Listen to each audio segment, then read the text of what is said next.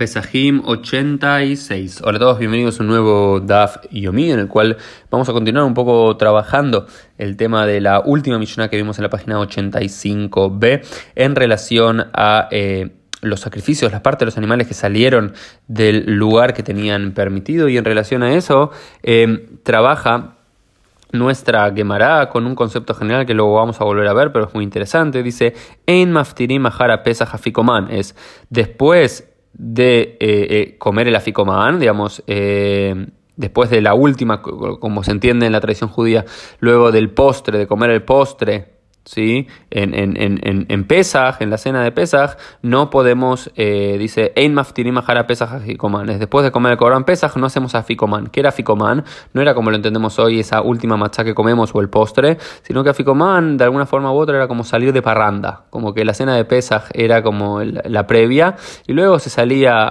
en el mundo romano y demás, a una cierta de, de orgía y demás, entonces está prohibido.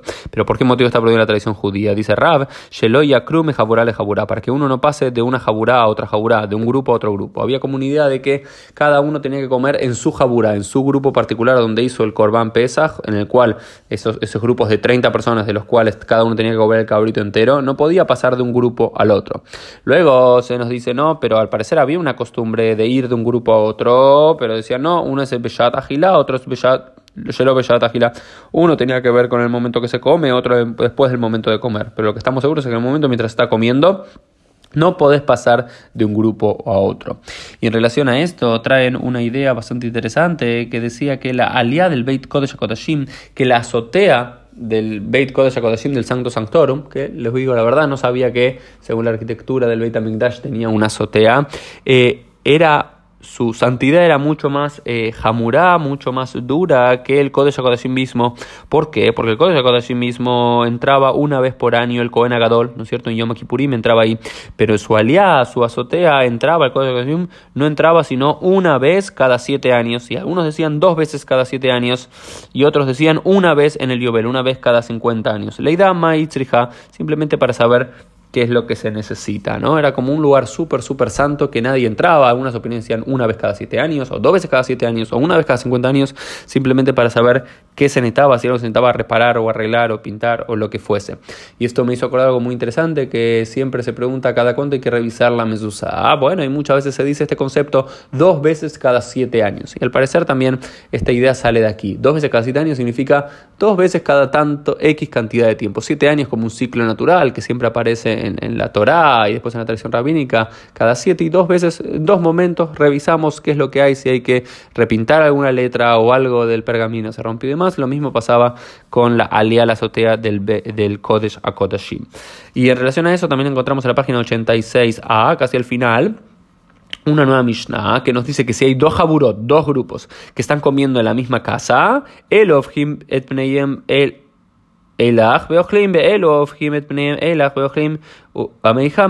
dice, entonces si hay dos grupos que están comiendo en la misma casa, para no confundirse de qué corbán de pesas están comiendo, de qué cabrito de pesas están comiendo, de qué cordero pascual, cada uno tiene que girar sus cabezas para otro lado. Es decir, no sé si hay, hay un gran cuarto, unos comen mirando a la izquierda, otros comen mirando a la derecha, y no se juntan para no llegar a confundirse. Y en el medio, hasta el Meiham, está como el bebedero de agua del cual eh, todos toman. ¿No es cierto? la idea para qué? Para no confundirse eh, nunca. Em, y en relación, bueno, eso es un poco de la alajá. Y lo último, un detalle lindo de, color, tenía que ver con que hay como unas reglas de eh, hospitalidad y cómo comportarse cuando uno es invitado a cierto lugar, o reglas de etiqueta, podríamos llamar. Dice, Kol Yomar Leja Balabait Ase Mitze. Dice, dice la, la quemará, todo lo que te dije, todo lo que te diga el dueño de la casa que hagas, así lo tienes que hacer, excepto que te pida algo incorrecto. Es decir, si no te pide algo incorrecto, ilegal, eh, poco ético o, desagradable, uno lo tiene que hacer por una regla de hospitalidad. Y en relación a eso también se nos dice Ayote kosobe batahat arei se gargaran shnaim Dice, quien le dan de beber un vaso de agua y se lo toma de una ese vaso de agua, es como un glotón de una sola vez. Si lo toma de dos tragos, dos veces, dos sorbos, eso está correcto, es el derech es el camino que uno tiene que seguir.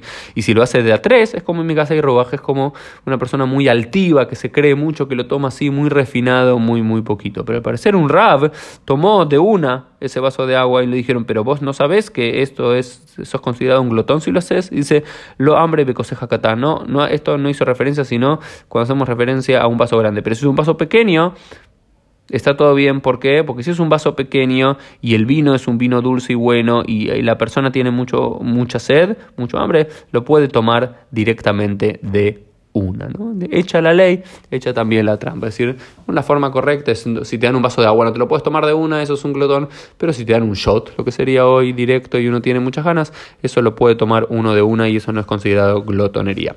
Esto fue el DAF y mí nos vemos Dios mediante en el día de mañana.